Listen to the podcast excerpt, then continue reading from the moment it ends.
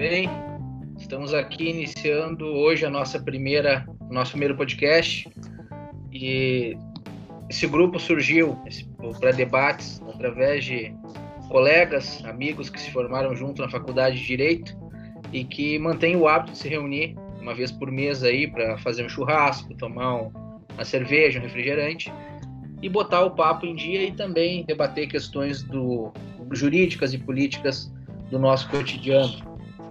Então, agora em tempos de pandemia, como não se pode ter aglomeração e tem que se manter um distanciamento social, não podemos mais nos encontrar e aí resolvemos matar a saudade dos debates e poder ver o pessoal aí novamente com esse podcast. Então a gente tem aqui ao vivo eu que sou o David, que estou coordenando aqui, mantendo, tentando manter a ordem no grupo e dos trabalhos. A gente tem o Diego, Diego e Sena. boa noite, pessoal. Douglas Sena. Aí, fala galera. Irmão do Diego, irmão gêmeo. Se vocês pudessem ver, é igual, a tela tá duplicada aqui, mas não, só o áudio vai aparecer. Grande Reginaldo. Reginaldo. Nem tão grande assim. pequeno, pequeno, grande Reginaldo. Vigano. Matheus Vigano.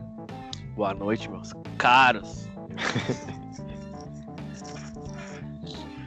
Vamos lá, gurizada. Isso aí, eu, David, como já disse no início, vamos seguir aqui debatendo. Na nossa pauta de hoje, a gente tem aqui como assuntos divulgação do vídeo da reunião ministerial pendente de decisão pelo STF, caso aí, Bolsonaro e o ex-ministro Sérgio Moro, a MP 966 e a decisão do STF, a gente está tá sendo discutido aí no, no, STF, até onde sei, teve voto do Barroso, né, pessoal? É isso? Isso. E agora só voto do Barroso. E se sobrar um tempo aí, vamos falar também sobre a PEC 16 de 2020, que trata do adiamento das eleições municipais e pretende uma unificação, eleições gerais a partir de 2026. Então, esses são os tópicos que vamos discutir a partir de hoje. Vamos lá, gurizada. Tópico 1. O que, que a gente tem a debater? O que, que vocês pensam sobre a divulgação do vídeo da reunião ministerial? Está sendo julgado aí no STF, já com o voto do Barroso. Não, não, a, divulgando, a divulgação do, do vídeo está com o Celso de Mello. Isso. a divulgação do vídeo está com o Celso de Mello. É MP, que é a decisão do Barroso. Do, do Barroso, isso. Vamos, vamos começar pela divulgação do vídeo? Acho que sim, acho que sim. O... Na verdade, assim, já começando pelo, pelo meu ponto de vista, cara, de plano, eu acredito. Ponto de vista que... garantista, para diga de, de passagem, né? Já é, vai vir aí com. De certa forma, tendencioso, né? né? Não, cara, eu acho que assim, ó. Uh, eu entendo, concordo que, que, que tu tem que, de certa forma, preservar o, o país como um todo, a, nação, né? Até porque tem aquela questão da divulgação uh, relacionada a uh, outras nações, enfim, isso já aparece em diversos comentários, só que não tem assim como saber se, se é verdade ou não. Mas para trazer para o debate, parece que a discussão se situa especificamente em relação a uh, divulgar o vídeo na íntegra ou divulgar o vídeo no que interessa a investigação. Né? Uh, quanto à questão da apresentação, da entrega do vídeo, eu, o, o, que me parece é que, enfim, o vídeo tem que ser entregue, teve que ser entregue, como, como foi, como um todo, né, de maneira integral, inclusive inclusive está passando por perícia aí para ver se não teve nenhuma edição. Mas tu tem que integrar, entregar ele todo para que as partes consigam ver se não tem nada fora de contexto, se, enfim, se tudo que, que, que pode ser utilizado, seja para defesa ou para acusação, está ali, está disponível, né? Mas quanto à divulgação, me parece que, que o mais adequado seria realmente uh, direcionar aquilo que está sendo objeto de investigação, que até onde deu para compreender seria uma possível interferência do presidente no na Polícia Federal, né? Só que aí jogo pro, pro, pro debate de vocês também, né? O, o que, que vocês acham? Vocês acham que, por exemplo, uma, uma transcrição do vídeo uh, supriria essa necessidade? Né? Primeiro, se vocês entendem que tem necessidade de divulgar esse vídeo, né? E eu acredito que, e eu acredito que sim, porque afinal de contas uh, o sigilo do inquérito ele só vai existir se for necessário para elucidar o fato ou por, por interesse social, isso está lá no CPP, né? E a regra daí na Constituição é a, a, própria publicidade. Então, assim, eu acho que, beleza, tem que divulgar, eu acho que há essa necessidade, mas eu acho que isso tem que ser vinculado ao que é objeto da investigação, né? E aí, eu queria ver o que, que vocês acham para a gente poder começar a debater.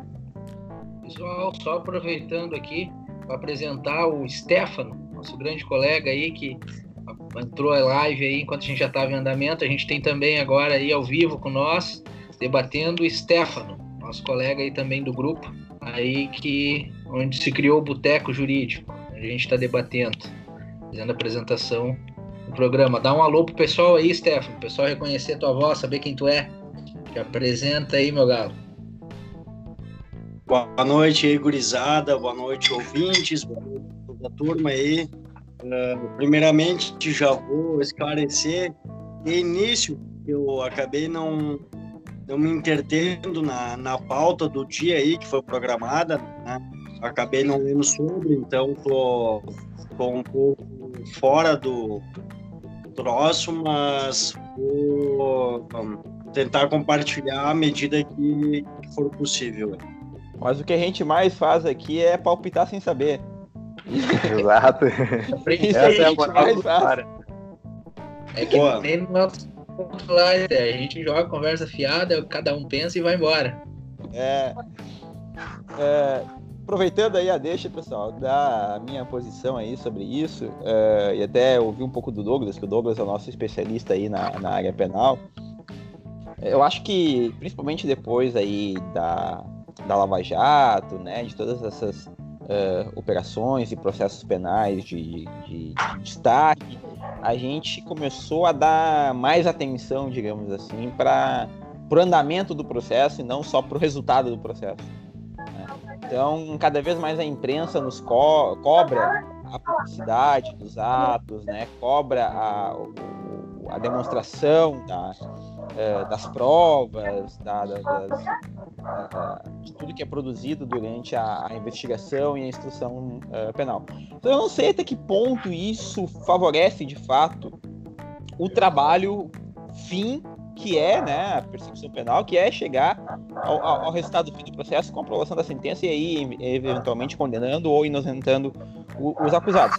Então, acho que eu, eu, não sei até que ponto também uh, não tem uma pressão muito grande da mídia uh, por divulgação de alguma, algum, alguns fatos, algumas provas, algumas, alguns indícios, mais por pressão jornalística e por talvez pressão uh, extra altos, digamos assim, algo não relacionado de fato ao que vai ser decidido no processo, sim mais uma questão de, de comoção social ou, ou pressão política do que qualquer outra coisa. Uh, e aí eu pergunto pro Douglas até que é o seguinte, tem obviamente no CPP uma questão de publicidade, mas acho que ela se volta mais é para a, a, a publicidade do processo, não?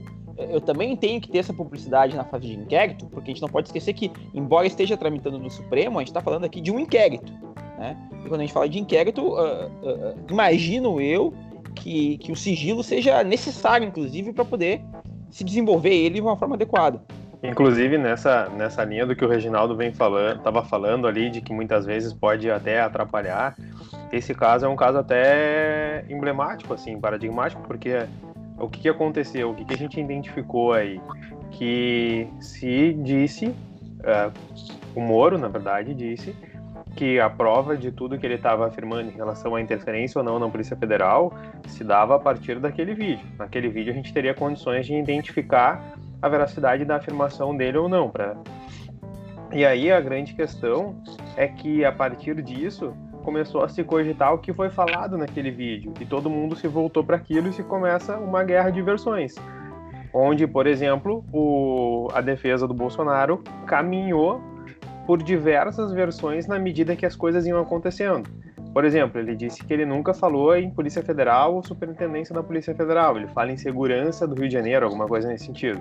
Por quê? Porque ele tinha conhecimento de que naquele vídeo existia a fala segurança do Rio de Janeiro, entendeu? E isso já vinha sendo batido pela mídia em relação ao que queria dizer com segurança do Rio de Janeiro. E antes mesmo dele explicar no processo que era segurança do Rio de Janeiro, ele já vinha dizendo que era segurança pessoal e familiar dele. E aí, quando os caras foram lá e elencaram que a segurança não tinha nenhuma relação com o Moro, com o Ministério do Moro, mas sim com o outro ministério, foi lá e se disse sim, mas eu nunca tava, eu não estava me relacionando ao Moro quando eu falei isso. Foi em outro contexto ou algo nesse sentido. E agora, a, e agora a gente passa quando tu começa, quando ele, o que, que aconteceu esses dias, acho que faz umas duas semanas no Fantástico, o Fantástico fez toda uma reportagem tentando desconstruir essa questão da segurança do Rio de Janeiro, que não seria uma segurança, não seria segurança pessoal. Foi lá e apresentou lá que ele pôde mudar o número um, o número dois, não sei o quê. E também é por aquela própria questão de que a família dele tem segurança de fato pela Polícia Federal, mas se pergunta o que, que é os amigos que ele fala nessa frase. E aí o general Heleno, se eu não me engano, vem a público e diz: Não, mas ele nunca. Aquilo lá era só um exemplo, não é que não é um caso concreto que ele está afirmando.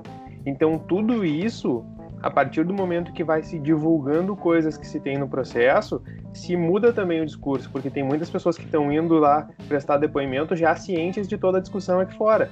Então, sabem o que precisam dizer dentro do processo para construir ou desconstruir determinada versão. Isso, claro, sem fazer, não estou fazendo nenhum juízo de valor em relação a, a, a isso, entendeu? A, a quem está certo ou quem está errado. Estou trazendo só a, a, complementando aquilo que o Reginaldo falou de que a publicidade pode, na verdade, atrapalhar o andamento do processo. Ah, e tu troca eu, também, eu, tu troca o juiz, né? Não, não, não, não interrompendo o raciocínio, mas para apresentar aí também, já que hoje é nosso primeiro podcast aí, vai ser publicado, uh, que estamos com a presença do Quinho aqui também. Então, Quinho, dá um alô aí pro pessoal aí, te apresenta. Boa noite, gente. Tudo bem? Prazer em dividir com tão renomados colegas espaço. Boa noite a todo mundo aí. Boa noite. Boa noite. Enquanto eu, é, eu vou me manifestar muito, eu tô, eu, eu tô só mais ouvindo e aprendendo com os colegas. capaz, Quando me caber alguma coisa, eu, eu, eu, eu, eu coloco.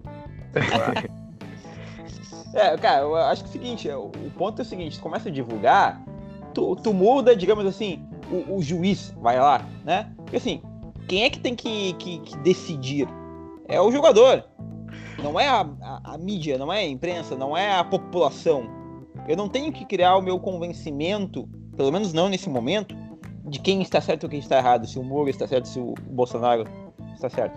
O que eu tenho é que zelar pelo que o processo, pelo que o inquérito, não é nem processo, que o inquérito corra dentro dos conformes, para que dentro dele se atinja o seu objetivo e se indicie quem tem que se indiciar. Então acho que uh, muda muito isso. É, é, o, é, o, imediatismo muito grande que hoje em dia uh, a população em geral quer. Quer saber quem tá certo e quem tá errado. Mas as Cara, coisas não são assim. Não é, não importa eu... quem tá certo e quem tá errado. Importa que o, o que o inquérito uh, eu, eu, ande eu, e se resolva. Eu até acho que, que, que essa influência da mídia, enfim, não, a ideia aqui não é discutir uh, o, viés ideológico da mídia essas coisas, mas a influência dela no processo penal especificamente, cara, o que, o que a gente tem acompanhado nos últimos tempos, isso vem desde a Lava Jato, a mídia, de certa forma, ela tem andado junto com a persecução criminal, né? Ela, de certa forma, uh, enfim, se viu aí uh, o Ministério Público, o Judiciário, em alguns momentos, trabalhando junto com a mídia, né, para despertar o interesse na população e ter aquele argumento do interesse público, que na verdade é um interesse publicado, né? A mídia Não, bate O mensalão tanto... já com isso. O mensalão acho que é inova, inova nisso aí. É, o mensalão é antes Lava Jato. E, é, só que, só, só que no mensalão eu acredito que ainda tenha sido um pouco menos, né? Na Lava Jato, como ela teve um, uma longa duração, inclusive ainda não acabou, mas enfim. Ela o... tramita no primeiro grau, né? Que o mensalão tramitou direto no Supremo. É, o, o auge da Lava Jato, onde tinha operação direta e tudo mais, cara, a mídia estava sempre em cima. Tu, tu acordava de manhã cedo, no primeiro horário, tu via que tinha uma operação da, da Polícia Federal, tu entrava no, no qualquer jornal, enfim, um pouco mais forte, e tu já tinha inclusive os documentos ali, entendeu? Porque Porque, de certa forma, tu acaba colocando uh, a, a população dando um respaldo para o juiz poder tomar a decisão, né?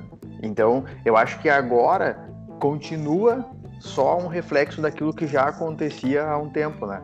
Está tá, tá se utilizando da mídia para quê? Para pressionar, enfim, colocar o, o ministro contra a parede. Por isso que se divulga e tu, e tu pode ver, a maioria das notícias é, ah, interlocutores disseram hoje, hoje, se não me engano, ontem, final do dia saiu, que interlocutores haviam dito que o, que o ministro tinha ficado impactado com o resultado do vídeo, entendeu? Então, Quem são os interlocutores, né? Quem são os interlocutores? Onde vem esse tipo de manchete? É para incentivar ele a divulgar, porque se ele se estão dizendo que ele ficou impactado, o que, que, tem ali, entendeu? Aí ele vai se ele se coloca numa obrigação de divulgar para dizer não, não fiquei impactado porque não tinha nada, ou fiquei, talvez realmente algo grave. Entendeu? entendeu? Tu, coloca, é, tu coloca ele numa sinuca de bico. Se ele não divulga é porque ele não ficou impactado, não tinha nada de grave. Se ele divulga é porque ele ficou impactado e por via de consequência tu já olha o vídeo esperando que tenha alguma coisa grave ali, entendeu? E daqui a pouco, enfim, é, é a percepção do que, do que as pessoas falam. Então, por isso que eu acredito que, que, que em relação à divulgação, cara, eu particularmente acho que precisa divulgar isso, né? Não, não, não é que precise, é que é possível, né? É possível que se divulgue isso, porque de certa forma já vem sendo falado, já, já, já, já foi dado acesso e tal. Então as pessoas que estão indo lá falar, elas já têm a versão do Bolsonaro e a versão do Moro, entendeu?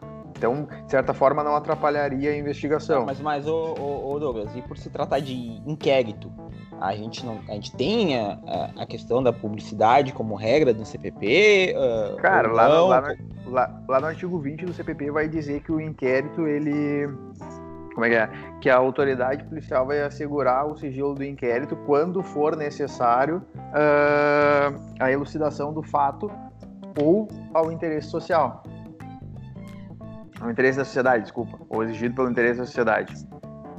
Então. A questão é o interesse da sociedade aí, entendeu? Se constrói toda a, a, não, não, Precisa, ele precisa ficar em sigilo por interesse da sociedade ou para apurar o fato? Aí. Sociedade é discussão, né? Será que tu criar mais um atrito ou, enfim, tu trazer mais munição para essa guerra, porque o que tá claro é que não, não é tem nada explícito. É, não tem nada explícito no vídeo, isso eu acho que tá claro pra todo mundo, né? Se fosse explícito, Sim, tá uma porta charada. É um negócio interpretativo. E aí tu vai dar mais munição para mais guerra. Será Mas que não é? a, questão, a questão do interpretativo também é, de certa forma, uh, uh, mais ou menos, né? Porque a partir do momento que tu tem acesso ao vídeo e tu olha toda a gravação, tu consegue entender o que está sendo dito. Aí não é questão de interpretação.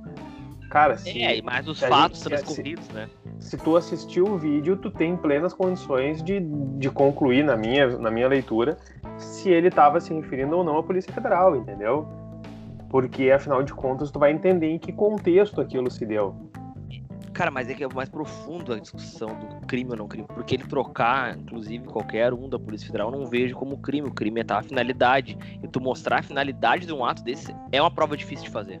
Mas a finalidade, ele mesmo diz em determinada. Por exemplo, se tu for olhar na, na transcrição que a própria AGU fez na petição, ele fala que tem que trocar a segurança do rio. Uh, porque ele não vai não. deixar com a, a família e complicar os amigos, alguma coisa assim. Cara, uh, Esperar, na minha né? leitura, Esperar claro, aqui, né? o, os amigos não têm nenhum tipo de respaldo, porque não tem segurança pessoal. É que o detalhe é que a versão, a versão que ele deu é quando ele se refere à segurança da família, que foi uma das entrevistas que ele deu ali no, na, na saída do palácio, ele diz, ah, quando eu me, vou me refiro ali à, à segurança da minha família, eu estou me referindo à segurança pessoal fazendo alusão à questão de, pô, ele já tomou uma facada, ele já sofreu um atentado, a família dele só tá, tá no olho do furacão, então, né, precisaria de uma proteção. sobre o atentado deles, né, ele, não é a proteção do guarda-costas, mas a proteção de investigação, de estar de olho em quem tá querendo prejudicar eles, né. Eu acho que é essa a ideia, porque a PF não ia botar guarda-costas pra eles, né. Mas não, a PF ia investigar não, um atentado. A, o É. GSI coloca pelo O que falar. Pelo, GSI coloca, né? Que é os Entendeu? militares, né? E aí, e aí é isso que ele é, é isso que ele faz referência. Aí depois ele diz a proteção dos da minha, não vou deixar fuder minha família e meus amigos, entendeu? É, Só que claro, assim, essa frase, essa frase, por exemplo, assim, ó, se os caras liberarem a transcrição do vídeo, a gente vai fazer o quê? Vai ler a interpretação, ela vem daquilo de muito do que tu ouviu, né? Qu- Quanto de reportagem tu leu sobre o tema, falando uma coisa ou falando outra, dando uma interpretação, dando uma interpretação diferente para aquilo. Por isso que eu acho que, assim, bom, pra, se, tu- se a ideia é resolver e entender o que aconteceu, cara, disponibiliza o, o vídeo, né? Eu acho que, beleza, tu até tira o que não, que não guarda a relação, né? Se for Mas o eu, caso, mas eu concordo com a ideia do Vigano de que é, será que esse é o momento para mais uma mais uma fogueira para É, O Pra ponto é o apagar, seguinte: é, é- é- é interesse público. O que é o interesse público? Quem que define tá. o que é o interesse público?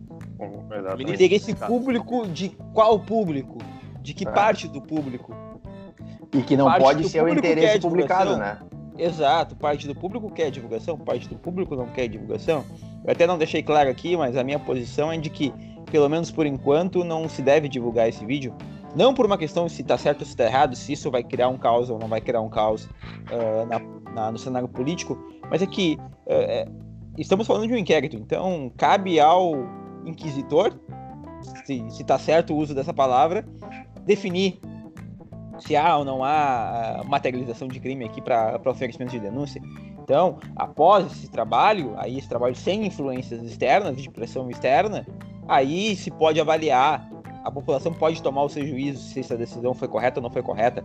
Mas até então, eh, eh, qualquer divulgação me parece que, para bem ou para mal, ela, ela força a barra para que o, o- o inquérito atinja determinado fim.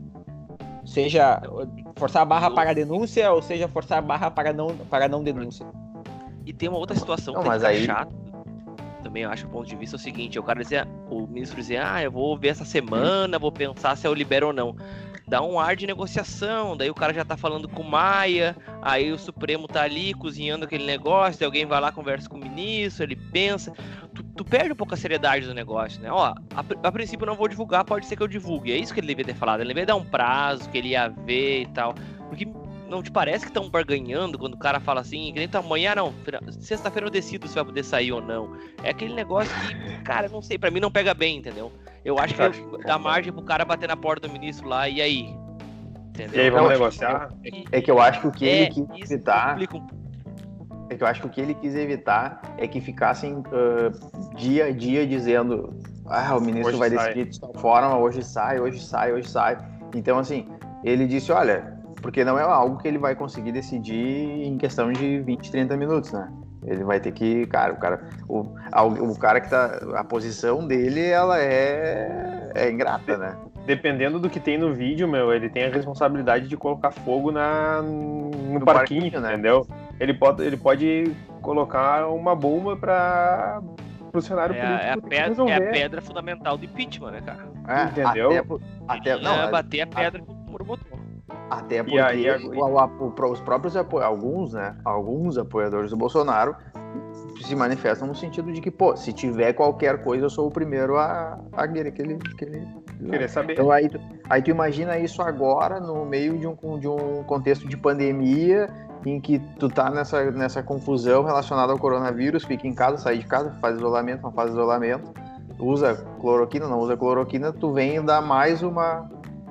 Toca mais uma lenha nessa fogueira que é. Entendeu? Não sei também. Então, Mas daqui a pouco pode dizer que o cara tá passando pano, então eu não sei também. Chega um ponto que é complicado, de, não tem resposta certa, né? Parece É. que tudo Como tem tudo um no direito, né? Tudo forte. depende. É. É, mas se depende, parece que tu sempre tenta achar o menos pior, mas é difícil achar o menos pior, né? Parece que nada melhora né? o, o contexto da coisa. Mas aí, mas aí eu acho que ele deveria ser, de certa forma, guardião da Constituição. Cara, se a Constituição determina que a, que, que a publicidade é a regra e que o, o Código de Processo Penal te autoriza, enfim, cara, faz o que a legislação, a legislação determina, entendeu? Porque se ele fizer algo ah, fora disso, aí, aí sim eu acredito que ele tá se colocando na, na reta, como a gente diz, né? Cara, eu já concordo ali com, com o que o Reginaldo colocou e também com a ideia do Vigano, de que quem que é o, o público aqui? Qual que é o interesse? Qual que é o, o público que eu vou atingir?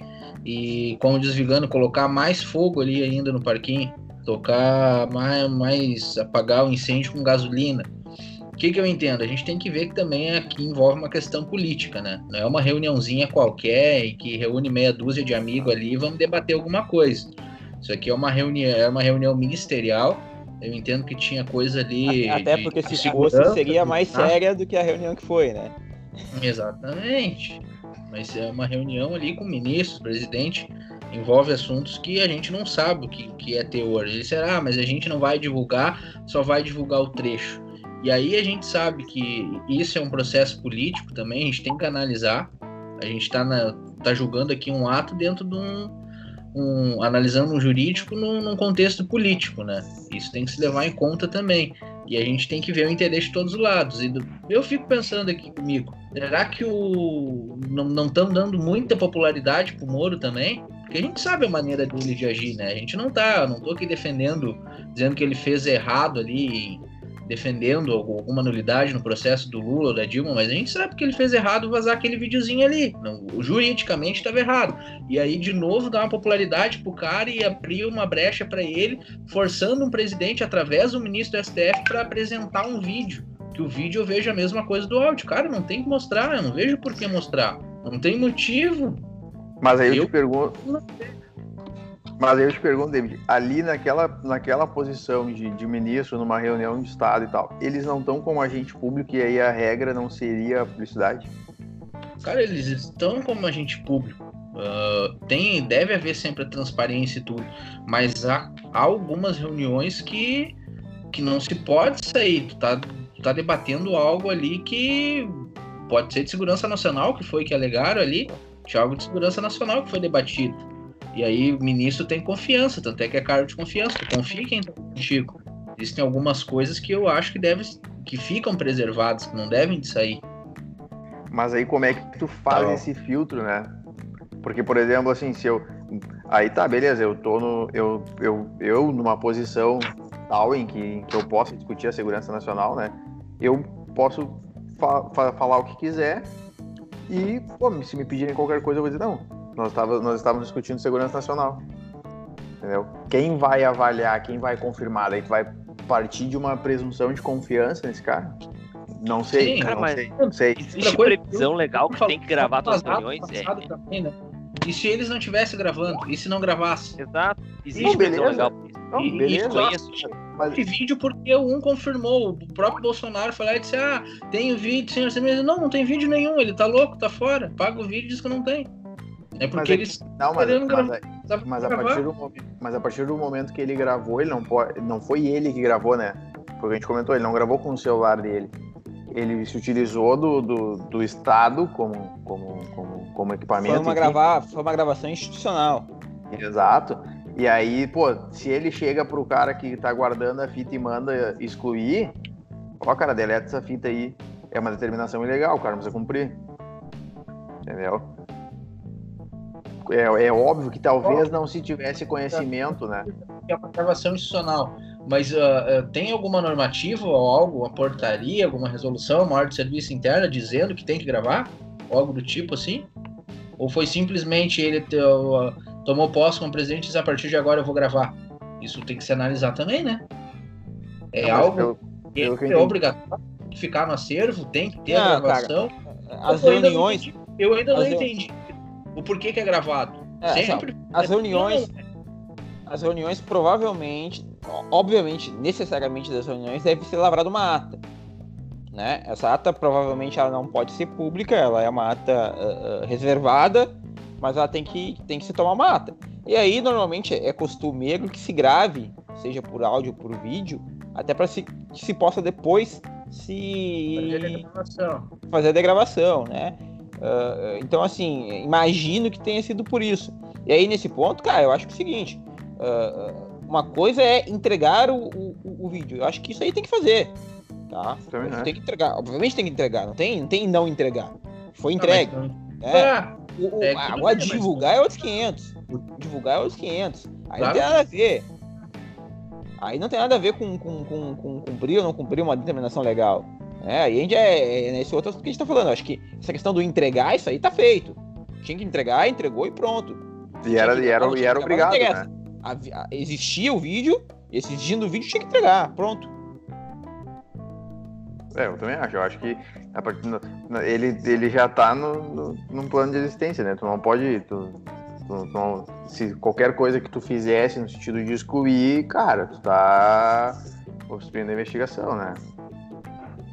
Mas, enfim, eu acho que, que, que esse assunto vai dar muito pano pra manga ainda, porque se a decisão sai até sexta, a gente tem mais dois dias aí pra saber se, se esse vídeo vai vir à tona. Quem sabe a gente pode debater ele ainda no próximo podcast. O, o, o que foi falado neles foi divulgado, né? Mas eu vou, vou jogar pro David aí pra seguir na pauta. Vai lá, David. Vamos lá, pessoal. O nosso agora, o nosso segundo assunto.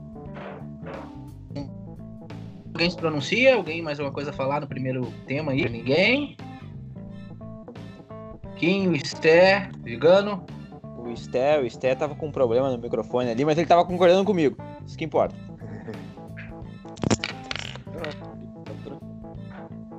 Então vamos lá. Nosso, segunda, nosso segundo assunto da pauta é aqui sobre a MP 966. 966 é a decisão do STF. Aí que a gente já tem a decisão do Barroso. Eu me equivoquei início, disse que era no, no, no tópico anterior que tinha decisão do Barroso, mas não é. Nesse segundo aqui. Bom, vou puxar esse assunto aí então. Ah, bom, vamos lá. Contextualizando um pouco né, o que, que é a MP966 ali, ela foi publicada agora no, no dia 13.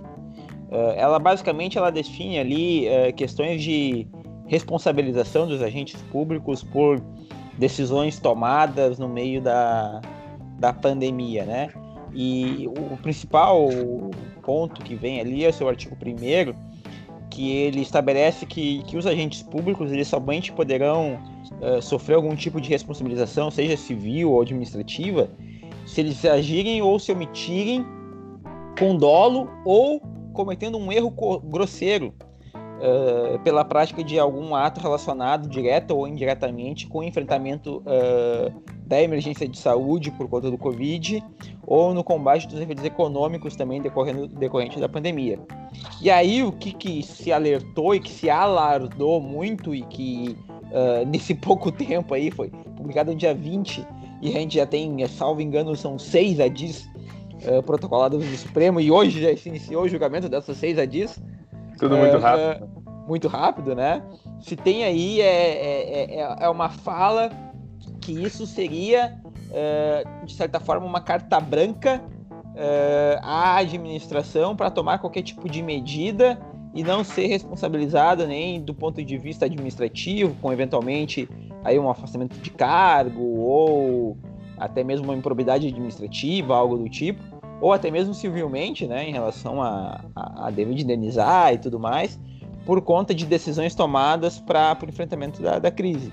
E seja decisões eh, do ponto de vista eh, de saúde do ponto de vista econômico.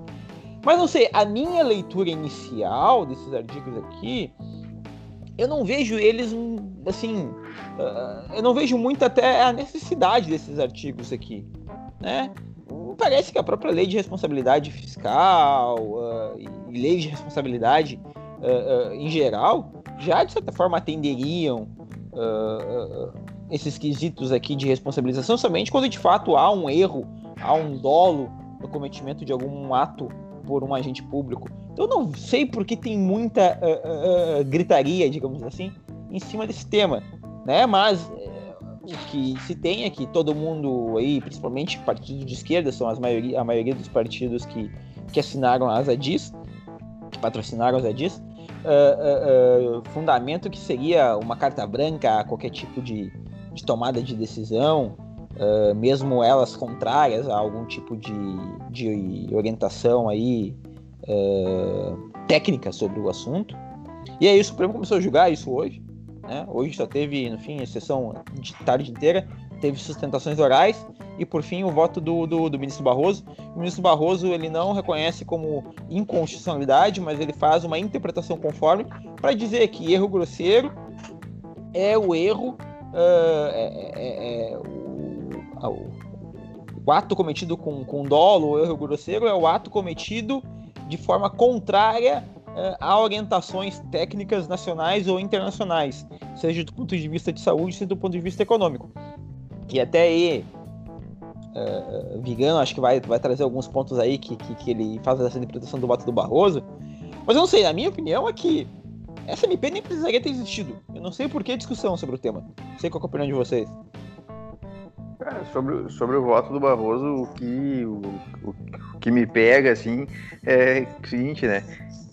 Ele vai entender, ele tá quase o feitiço virando contra o feiticeiro, porque o Bolsonaro fez a, a medida e ele na minha interpretação, a partir do momento que ele diz que, é, que vai ser um dolo ou um erro grosseiro quando o cara contraria um, a técnica da, da, seja nacional ou internacional, cara, a partir do momento em que a gente vê o presidente dizendo que o isolamento social não é necessário e, e, e etc.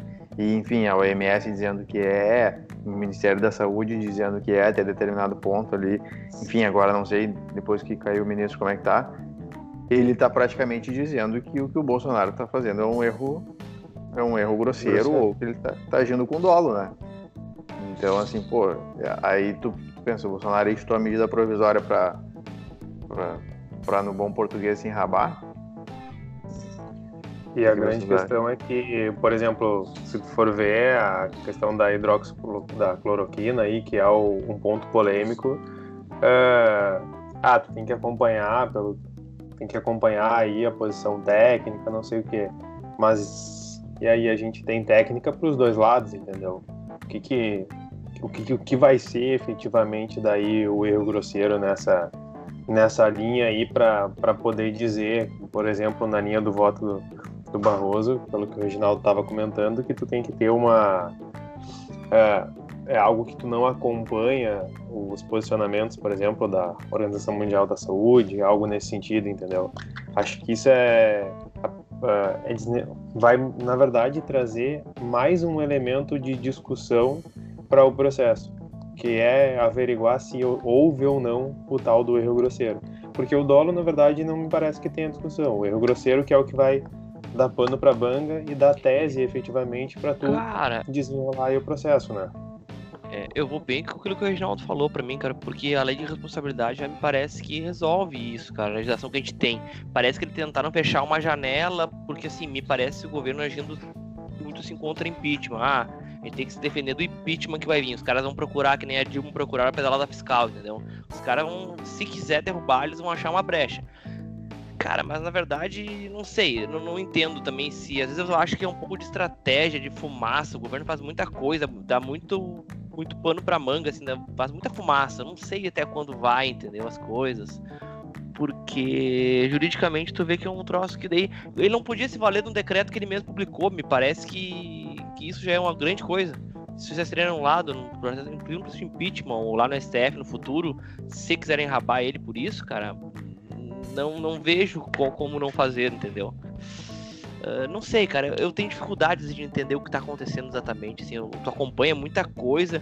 Uh, o STF está virando um órgão revisor dos atos do poder, né, do poder executivo. Eles estão qualquer MP uh, vai para o STF, entendeu? E os caras julgam numa semana. tem processo que está lá há anos para ser julgado. Não sei, entendeu? Qual o processo é importante também, né? Fique claro, tem, tem teses Exato. importantes lá, julgados e não são, e os caras vão julgar quanto, se... MP. Quanto, isso, MP. Quanto tempo eles levaram pra jogar de novo, é? Questão de inocência, né? Porra, um monte Exato. de matéria tributária é, que o cara é. resolva lá, eles não julgam, porra. Ah, tá louco. A matéria do meu TCC vai ser, foi pautada pra sexta, cara, pra você ter uma ideia. A matéria do meu TCC pautaram pra sexta. Já é. tava dois anos quando eu, quando eu fiz o TCC, já tá quase dois anos. Então, imagina, tá sete anos a matéria no STF. É aquele negócio, cara, é complicado, cara. Eu, vejo aí, essa dificuldade. Assim. Aí entra naquela questão do ativismo do, do, do, STF, que eu acho que foi o David que falou na, na, na semana e passada. Bateu né? bastante ano passado sobre isso. E, cara, o STF diz o que é constitucional e o que não é, né? Mas ele disse que era constitucional prender na segunda instância. E aí? E depois Quem é que- voltou a Depois voltou atrás. E aí, quem é que. Quem, quem é que- 44 volta atrás. Será que a Constituição. Depois voltou atrás de novo e depois voltou atrás de novo. é? Exatamente. E aí tu vê a, A e é Constituição isso que é diz o que ele diz que diz? É a questão do, do ativismo, né? O STF ele deixou de, de debater eh, tese jurídica mesmo, jurídica, e passou a ser político. A gente tem um tribunal político. A gente vê matérias com repercussão geral lá parado. O Vigano acabou de dizer quanto tempo tá parado ali o processo do, dele, que tá acompanhando lá, o Reginaldo, matéria tributária. São coisas que são de relevância também para a comunidade, que depende deles, fica lá sobre estado parado e não dá andamento porque eles ficam resolvendo problema político, de MP. Aí eu faço uma grande crítica, tá? Que é a crítica que eu sempre faço ao, ao STF, que é o seguinte: o maior problema do Supremo se chama TV Justiça. Do momento que começou a se televisionar as sessões, tá? Que, que os julgamentos são, são publicizados ao vivo, com transmissão, no YouTube, fica gravado, é um espetáculo. Os acórdãos do Supremo passaram de 20 páginas para 180, 200 páginas. Um caso aí que é emblemático na área tributária aí, que é o julgamento do tema 69 no Supremo, o acórdão tem 213 páginas. Dessas 213 páginas, importam de fato 15. Salvo engano são 15, agora não tenho certeza, mas é en- entre 15 e 25, que são os votos da ministra Carmen Lúcia, porque o acórdão define que, por maioria, os ministros julgam o caso nos termos do voto da relatora. Então importa o que, que ela falou. O julgamento foi nos termos do voto dela. O restante, as outras 200 páginas, é obter dicta, que gera centenas de discussões e trazem milhares de dúvidas e interpretações equivocadas para um lado, equivocadas para um outro, interpretações de um lado, interpretações de um outro, para algo que não precisaria nem existir. Pra E a segurança outras- jurídica é zero, né? não, não há. Quando o Supremo decide um tema, ainda que seja decidido por unanimidade, tu não tem uma decisão. Tu tem 11 decisões. É? E- ah, vamos lá, na- tem no mínimo 9. Vai dizer, às vezes aí, por milagre, acontece de alguém vota dizendo só que acompanha o relator. Mas é quase. É, é nula, é quase nula às vezes que isso acontece. Sempre junta um voto escrito. Né? Então aí, o que, que é a decisão do Supremo? O que, que o Supremo decidiu? O que, que ele. Né? Então a gente tem é, um problema muito grande aí quando a gente fala de Supremo, que até não é o assunto que a gente está discutindo aqui, né? Mas, mas aproveitando o ponto, é, é, é um problema muito grande que a gente tem por conta dessa publicidade demasiada que a gente tem no Supremo. Não, e, faz sentido tudo isso que tu colocou, Reginaldo. A questão do, de se tornar midiático ali, de aparecer. Se tu for ver, vamos, vamos trabalhar aí. A época que a gente entrou na faculdade ali, 2009, pegar um pouquinho antes, um 2008, 2007, 2006, 2005. A gente sabe quem era a composição do Supremo, qual era a composição do Supremo, a gente sabe dizer quem eram os ministros. A gente não. Eu, ao menos, não lembro. Não, não se sabia nem quem é, qual era a composição do STF na época. Quem era É, pra te ver, pra te era. ver o absurdo, pra te ver o absurdo, tá? Claro que assim, muita culpa é do Tite, tá? Mas eu não sei os 11 da seleção hoje. E eu sei os 11 do Supremo. E muita gente tá nessa, nessa toada aí, né? A gente sabia os 11 da seleção e não sabia os 11 do Supremo. Bons tempos.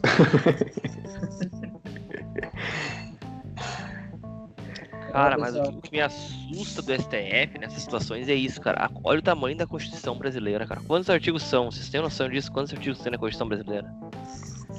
O tamanho da Constituição brasileira é um livro, cara. É um livro.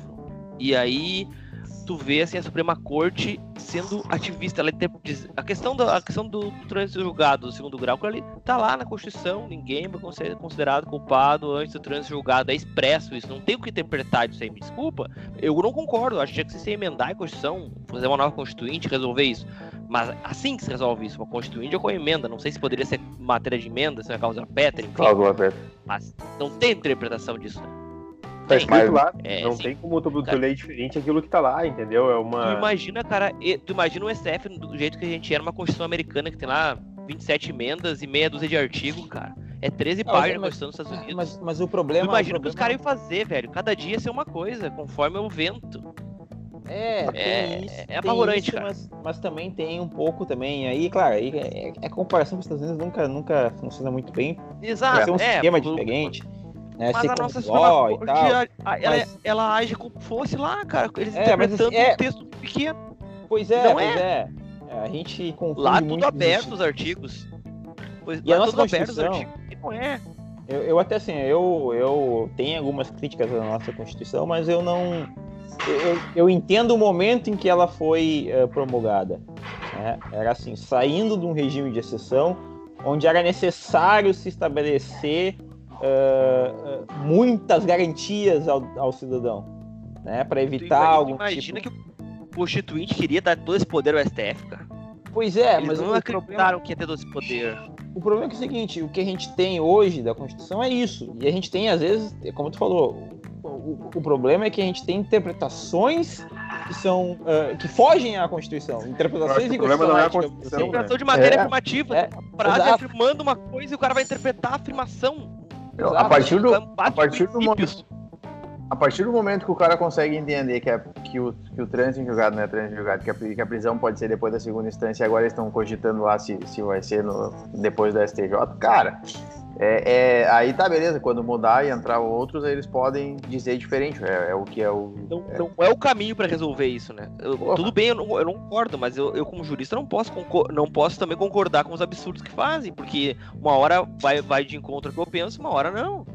E, e do, do que tá na Constituição, não adianta é- o cara só é pensar, ju- não, mas eu Mas é concordo com esse absurdo. Mas, é- mas essa é a ideia da Constituição, né? A Constituição não foi feita para agradar ao que tu quer, ao teu anseio, entendeu? Ela Exato. foi, ela foi feita para colocar os contornos ali Cara. e as garantias, deveres e tal da sociedade. Não é nem então, é partir- contornos, é isso que eu queria falar, cara.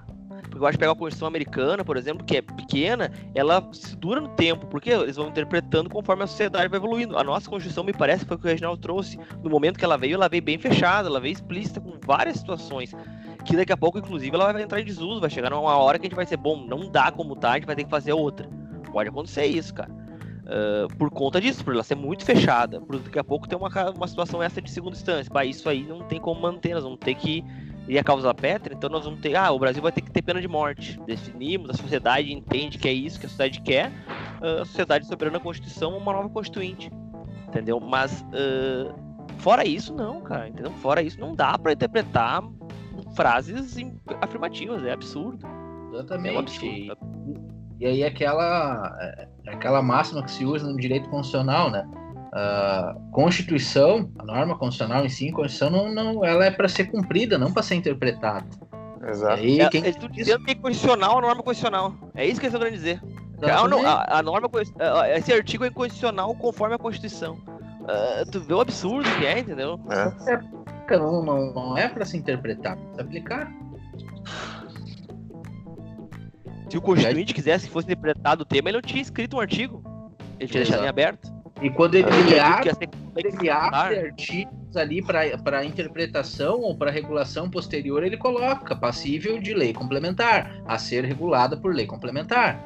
Então, aqui, aquilo ó, que- não, vou dar um exemplo para vocês, tá? Tá aqui. Vou dar um exemplo para vocês como o quão absurdo é às vezes a interpretação. E um tema que até assim foi decidido de forma favorável a, a- a- ao cidadão, digamos assim, com muitas aspas, né? Ah, ah, a, a questão de tributação de livros, tá? A, a Constituição traz uma, uma imunidade à tributação de livros. Por quê? Porque é para evitar, né? que- justamente para dar o acesso à informação pro, pro, pro cidadão, né? Então, livros, jornais, seus papéis para sua impressão são, são imunes. E aí começou a se discutir no Supremo se e-books, né, livros digitais, também seriam imunes ou não seriam imunes. Porque a imunidade vem no papel pro livro, né? E a Constituição fala do papel. E aí começou a se interpretar, então, se, se o avanço da sociedade com, com, os e-books isso passaria a ser eh, imune também ou não.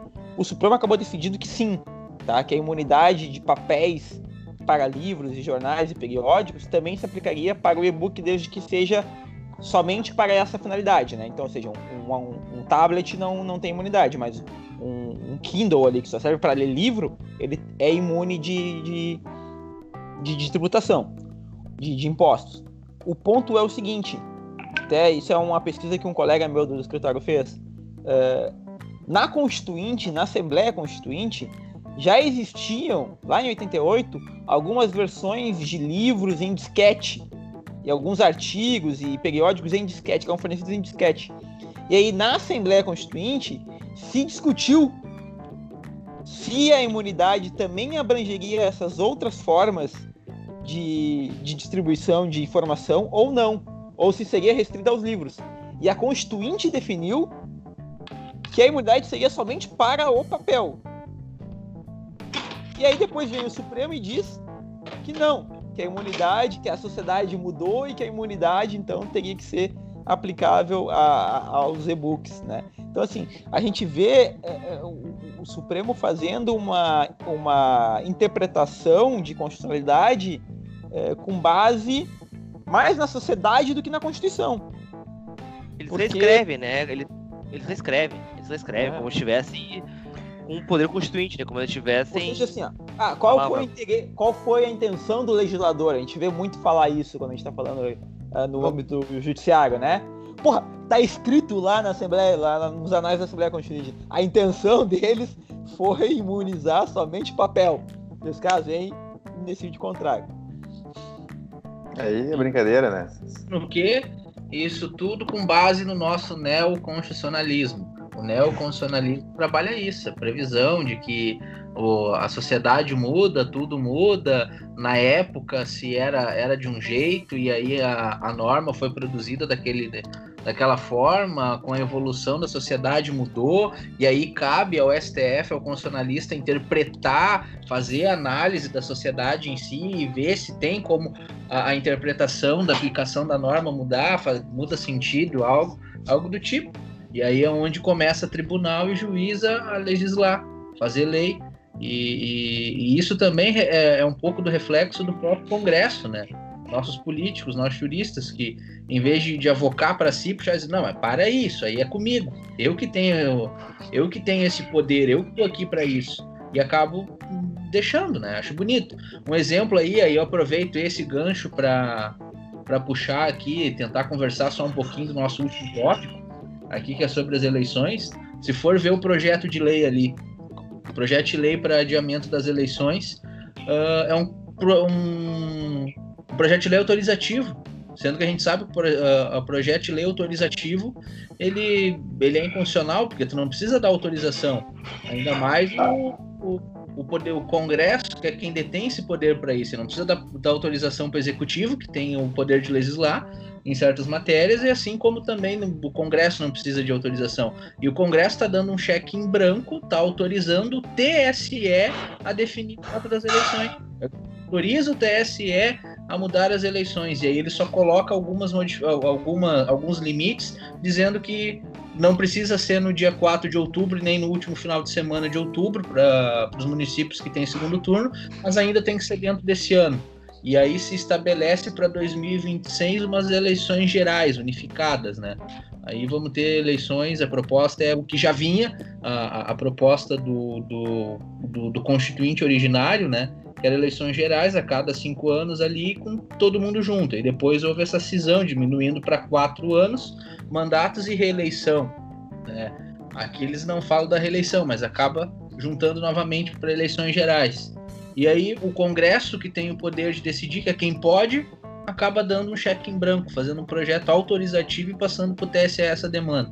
Justificam, dizendo que é o TSE, que é a corte máxima, que está fazendo estudos, está analisando para ver qual é a situação da pandemia, se tem ou não tem. Beleza, mas meu, meu entendimento é de que se reúne com o TSE e o Congresso dá o aval, faça. É, pega a informação e... com ele e depois decide. Exatamente. Só que aí também tem a regra, algo que eu discordo aqui, aí entra também num debate mais jurídico de constitucionalidade, que seria o artigo 16 da Constituição. O artigo 16 da Constituição diz que qualquer mudança no processo eleitoral deve vigorar, tem que ser um ano antes das eleições, né? Então aqui de novo, daí a gente entra naquela situação, de novo largar tudo num princípio jurídico da saúde, de pandemia, coronavírus e justifica mudança e a gente não respeitar aquilo que está disposto na nossa Constituição? Cara, eu, eu acho que não dá para tu abrir tanto assim. É o que eu penso também. Eu penso da mesma forma. Eu acho que que da forma que a gente mas tem aí o processo de eleição, existe meios da gente manter ela nas datas, na data em que está. E a gente conseguir trabalhar com segurança para não mudar. Tem condições, é, tu acha que tu que está mais dentro desse, desse nicho aí, dessa relação, tu acha que tem condições de se fazer um, um processo eleitoral diante desse cenário uh, de pandemia que a gente está aí? Tu acha que se consegue fazer campanha, se consegue fazer uh, trazer informação e tudo mais para o eleitor e, e, efetivamente fazer o dia do, da votação, né? O dia da votação uh, invariavelmente será um dia de aglomeração e até mesmo de contato, né? Porque afinal de contas tu vai chegar lá e apertar e os numerozinhos na urna e aí tu vai ter que tem que ter todo um controle de higienização e tal, até que ponto isso é viável e até que ponto o custo da viabilidade do processo eleitoral pode ser uh, assumido pelo Estado quando, na, quando tem que reverter recursos para a questão da saúde, né? E para o próprio enfrentamento da crise econômica, né? Exatamente. Mas uh, fazendo análise ali do, do, próprio projeto e do que o Congresso quer e pretende, né? O Congresso quer eleições esse ano, esse ano ainda, porque eles não pretendem estender mandatos. Eles não querem deixar a eleição para 2021 porque ele não quer estender mandato dos atuais governantes, né? De quem já está no poder hoje. Então eles querem eleições para esse ano. Do jeito que está indo, a gente está vendo que está todo mundo se cuidando. Aqui no Rio Grande do Sul, ao menos aqui no nosso estado, a gente está tá vendo que consegue controlar, mas a nível de Brasil está aumentando a propagação. Né? Tem bastante casos aí de morte ou não, e quem garante que nós não vamos ter isso para novembro, que é a proposta que não está no projeto de lei, mas é o que se fala no Congresso, que é a intenção deles, realizar em novembro ou ainda em dezembro, de que nós não vamos estar nessa pandemia. E aí até quando nós vamos ficar? Eu acho que existe meio, sim, métodos de, de se fazer, até o próprio Barroso ali falou em fazer eleição em dois finais de semana. Eu acredito que tem como ter pessoas ali para botar algum plástico, algum, algum equipamento ali na urna que, que vai evitar o contato, consegue limpar um e outro. Óbvio que vai ter mais serviço para quem é mesário, quem está ajudando ali para fazer essa higienização, mas acho que tem, se parar para trabalhar tudo certinho, Congresso e TSS consegue chegar aí de alguma forma para evitar aglomeração, uh, contato pessoal no dia da eleição e sair as eleições na, na, nas datas já previstas na nossa Constituição. Óbvio que aí cuidar o, o, método de campanha depois é que vai ser o problema, antes no caso, é que vai ser o problema, porque a gente sabe que muito, ainda hoje, o que se ganha de voto é no corpo a corpo, né? Aperta a mão de um, aperta a mão de outro, mas a gente já viu que nas eleições de 2018 o nosso presidente aí é a prova de que a rede social ajudou muito, né? Ele não apareceu, não apareceu na TV, não, não fez muito corpo a corpo, mas o que fez ele ganhar uma eleição foi a rede social. Então, acho que essa parte aí é o que vai estar tá mudando e cabe também aos, aos, aos, agentes políticos, né? Quem é político saber aproveitar e trabalhar. A gente está arrumando para isso, que é trabalhar a parte das redes sociais, que deu resultado nas últimas eleições. Não vai mais precisar beijar criança, David. Não, não. Mas a verdade é que. O, também não dá. Só dando uma só dando uma participação aí agora, a gente pegar a questão do que agora tu comentou aí, David, uh, da campanha do Bolsonaro, tu pega o, deputado federal, o, o, progressista Marcel von Hatten, uh, ele fez toda a campanha dele. toda a campanha dele foi uh, em cima de mídia social, Facebook, rádio, Instagram, uh, Twitter, etc. E, olha a votação expressiva que fez, né? Ele foi um dos deputados com maior número de votos. Uh, e em nenhum momento ele saiu pra rua, trocando bandeirada, não fez porra nenhuma. O cara simplesmente fez toda a campanha dele em cima de uma nova modalidade, né, de uma proposta diferente do que todos fazem, que foi só a mídia social. E, e o resultado foi aí. Olha quantos votos esse, esse guri fez, porque ele é um guri na política. O cara fez um milhão e lá vai, né? Alguma coisa nesse sentido. Mais votado do Estado. Mais votado. Aí que tá. E a campanha dele foi toda nesse sentido. Então, só complementando aí teu raciocínio também, David, uh, de primeiro momento me pareceu que sim, isso aí, né? Uh, em razão uh, de fazer um controle para não dar uma propagação do, do, da pandemia, né? Mas se a gente começar a usar exemplos do presidente, usar exemplos do deputado federal mais votado, porra, extremamente tranquilo, né? É que daí é aquela velha história. A gente vai ter que se reinventar. Aquela velha política que sempre foi feita, bater nas costas, favorzinho, uh, isso aí vai terminar. Cantinho. É, isso aí, isso aí. Ainda vai mais ter, uma eleição vai- municipal que é mais reduzido, né? O corpo a corpo ele é maior. O David acho que foi, foi cirúrgico ali. Ainda mais cidade Não. pequena, é do interior, tu sabe? Não, cidade pequena é pior ainda. É pior ainda, dez vezes pior. Uh, o tu, Marquês pega, to- Deixa eu- tocar, tocar fogo esse ano lá em Porto Alegre. Tu pega a região da campanha noroeste colonial, lá é, é na ponta da faca que funciona, né? Os caras nem sabem o que é rede social. Então, inevitavelmente, as pessoas vão ter que se, se readequar, se, se reinventar, né? Para esse novo momento. Até porque todo mundo diariamente está se reinventando no trabalho, no estudo, eh, os profissionais liberais, autônomos. Então, acho Deixa- que a deixa- política deixa uma- também engajada nessa mesma, nessa mesma proposta, né? Deixa eu fazer um questionamento aqui também ah, nesse tema. Ah, Levando-se em conta toda a situação que nós estamos que a gente está enfrentando e, e os desdobramentos que isso pode ter até o final do ano, qual é a necessidade? Até que ponto é necessário uma eleição? Isso, isso eu me pergunto também. Até que, até que ponto tu precisa fazer uma eleição? Só que eu acho que é, é muito Para interesse. cumprir a Constituição, beleza, ok. Mas até que ponto isso, isso é um, é um seria necessário nesse momento? É necessário mesmo fazer esse tipo de coisa agora? Ou Aí tu deve- né, não, não sei. Eu, eu- Tu imagina uma transição aí, com a prefeitura de. Porto Alegre, cara. Pensam nisso, cara. Imagina uma prefeitura de Porto Alegre, da vida, uma capital, fazer uma transição política no meio de todo essa, esse pepino com Ex- contrato emergencial. é o ponto, rolando esse é o e ponto, outras entendeu? coisas. Hoje acabaram, hoje acabaram de transferir o Enem. Entendeu? Que é educação, que é, que é Sim. acesso a, a- a- a- ao desenvolvimento pessoal. E aí tu não vai transferir uma eleição. Por quê? Qual o interesse É, que há é. nisso? Interesse. Assim, Tu imagina, David, tu fazer uma transição. qual é a proposta, tá? E aí eu agora eu vou dar a minha opinião, tá? Eu, David, aqui, o que eu acho? Eu acho que pode ah, adiar a eleição, inclusive estender o mandato. Meu posicionamento é de que não deveria ter reeleição, deveria ser um mandato único de cinco anos e a gente ter eleições gerais. É isso que eu defendo.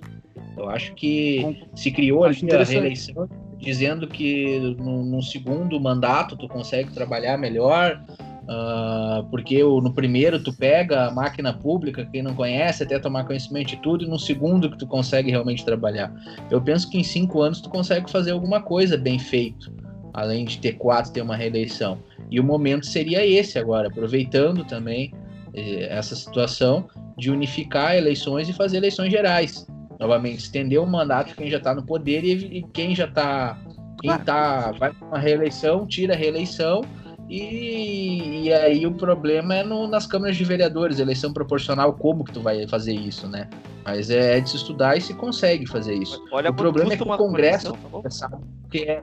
E aí a gente sabe que boa parte do dinheiro de cabos eleitorais de quem está no Congresso hoje, deputado, senador, são os municípios, são prefeitos, são vereadores. Então o interesse aí que deles tá. é renovar esse pessoal para seguir adiante. Óbvio que por interesse o, o pessoal seria muito melhor a gente transferir, prorroga mandatos e eleições gerais, que é a proposta que está na, na, proposta do projeto. Mas os caciques, que é da política, que estão no Congresso hoje, que são os grandes, que a gente não consegue tirar e sabe que vai se perpetuar ainda por muito tempo, não querem, porque sabe que os principais cabos eleitorais estão em prefeituras, que é ali que ele consegue colocar, se preparando para eleição gerais do, de dois anos. Esse é o grande problema. É o Congresso que não quer. O Congresso não, não, não permite. Tanto é que no projeto deles eles dão limite. Não, pode transferir, mas dentro desse ano. Eles não querem estender mandatos. Mas eu concordo. Eu, eu por mim, isso prorroga eleições gerais. Tudo uma vez Exato, só. Exato, eu, eu, acho, eu acho que seria. Uh, tipo assim, vamos lá, uh, alunos estão perdendo o ano letivo, correndo o risco de perder o ano letivo nas escolas estaduais, né? Então, assim, qual o prejuízo que traria? Eu, eu assim, é uma pergunta mesmo, não é uma afirmação. Não, não, tra não é, traz prejuízo. No, no, ponto de vista entendeu? nosso aqui, não faz, faz, um, um, faz aí um, um, final de governo até ano que vem, até o meio do ano que vem, não sei, alguma, alguma alternativa assim, até que se, se passe essa, esse, é, essa pandemia, e aí se faça, entendeu? Ou se faça uma eleição lá no ano que vem, e, e, e aí, não sei, alguma alternativa a isso. Só para colocar o contraponto. Bater na tecla de que precisamos fazer eleição agora me parece meio não necessário, não sei, pode ser só uma, enfim. Uma das só propostas. Só para colocar surgiu, o contraponto, hein, David? Era, era estender até 2022 e eleições gerais em 2022 já. Essa ah, é a ah. proposta. Os hum. atuais, quem está no governo, estende até 2022 2022 não tem reeleição e mantém. E aí na proposta ali vem, não, eleições ainda esse ano, até 2026, quem ganha essa eleição e a partir de 2026 unificado. Ah, entendi. O, o, o meu contraponto só, tá? Até dizendo assim, ah, qual que é o, o, problema, qual que seria o problema de não fazer uma eleição em 2020, tá? Uh, não que eu concorde com isso, tá? Mas eu acho que isso pode ser um pensamento a se, a se trazer. É o seguinte, uh, foi outorgado um poder aos atuais governantes municipais de, Até né, de, de governança de quatro anos. Eles não receberam autorização do povo, digamos assim, para governar por cinco anos. E aí, por isso, seria necessário, então, fazer uma, uma eleição ainda em 2020, para que em 2021 a gente possa iniciar um novo mandato. É, a gente tá, é, é, o Congresso tá meio que saindo pela tangente, mas. Até cara, porque é o seguinte, né? Até porque é o seguinte, tá, ok, é nesse caso. É, é uma coisa que se fala muito, tá, ok. É, vamos. Até tem uma expressão agora que eu não me lembro, eu ouvi esses dias assim, ah, me tiraram. Uh, primeiro me tiraram a minha. a minha liberdade e eu não reclamei. Depois me tiraram a minha segurança, eu não reclamei. Agora que me tiraram tudo, eu, eu quero reclamar. É algo mais ou menos nesse sentido, né? Então é o seguinte, assim, olha. Uh... Ok, então o cenário é esse, mas aí então por isso estou justificando que eu vou mudar a, o, o, prazo da eleição. Daqui a pouquinho quem quem não quem garante que não vai ser alterado de novo também depois e aí eu vou ter uma perpetuação do governo, né? Algo nesse Sim, sentido. a questão é a, a pandemia vai ser motivo para tu alterar muitas regras, né? Mas aí que tá, é. eu acho que. Até que ponto é... eu posso ter minhas regras alteradas, né? Mas assim, eu acho que em relação à eleição em si, eu acho que é nessa linha do que o Quinho falou, entendeu? É... Qual a necessidade tão premente, que tipo de, de, de problema que nem tá? Tu, tu, trouxe esse argumento de que ah, o, o eleito que tá governando hoje ganhou um aval para governar até o final de 2020. Mas cara, a gente, a gente tá num cenário diferente, né? As coisas, é, a gente vai precisar se readequar para justamente conseguir uh, passar por esse momento difícil e aí sim retomar a vida uh, adequadamente. Eu acho que não seria o caso de ah, por causa da pandemia a gente atrasa isso e depois uh, vai acabar se perpetuando, né? Eu acho que, que não é nessa linha. Mas aí como a gente já tá, já se alongou no horário aí, eu vou, vou devolver pro David aí para para fechar. Sim, mas é interessante essa seu, isso aí que o Reginaldo colocou, esse contra, contraponto do Reginaldo, mas isso aí a gente vê também na, com a reeleição do, do Fernando Henrique, né? Em, lá em 94, quando se criou a emenda constitucional da reeleição. A gente já tinha uma previsão ali de que era de cinco anos, uh, e aí se quebrou aquele. e já tinha sido eleito com um mandato de cinco, aí se quebrou isso para diminuir em quatro. Ali, se eu não me engano, naquela época também deu algum problema nas eleições municipais ali, em que se, se fez um, um, uma certa. Elas eram gerais e se, se decidiu, se abriu, então, se eu não me engano. Teve ali, naquela época, alguns mandatos de, de vereadores e prefeitos que acabaram sendo estendidos já para se, se adequar nessa regra.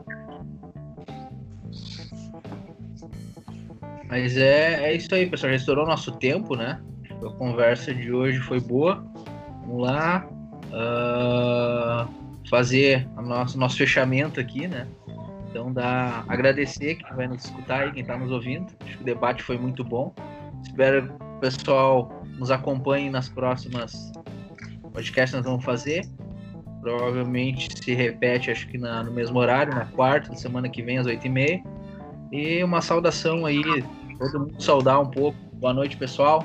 Obrigado por estar aí com nós e saudar os colegas aqui. Vou chamar cada um, cada um dá uma saudação aí se despede. Diego, boa noite, tchau.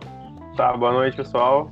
E espero que tenham gostado e que no, na próxima semana acompanhem o próximo aí, que vai ter uma pauta bem interessante também.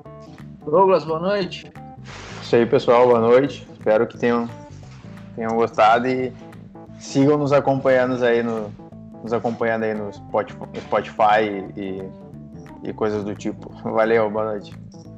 Reginaldo, boa noite, obrigado.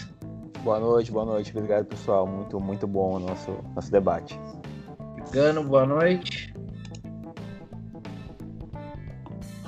Opa. Gano, boa noite, Gano.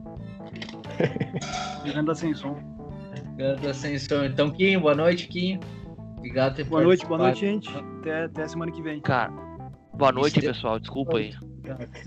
Não. Então, obrigado. Atenção, por favor. Prazer inenarrável, novamente.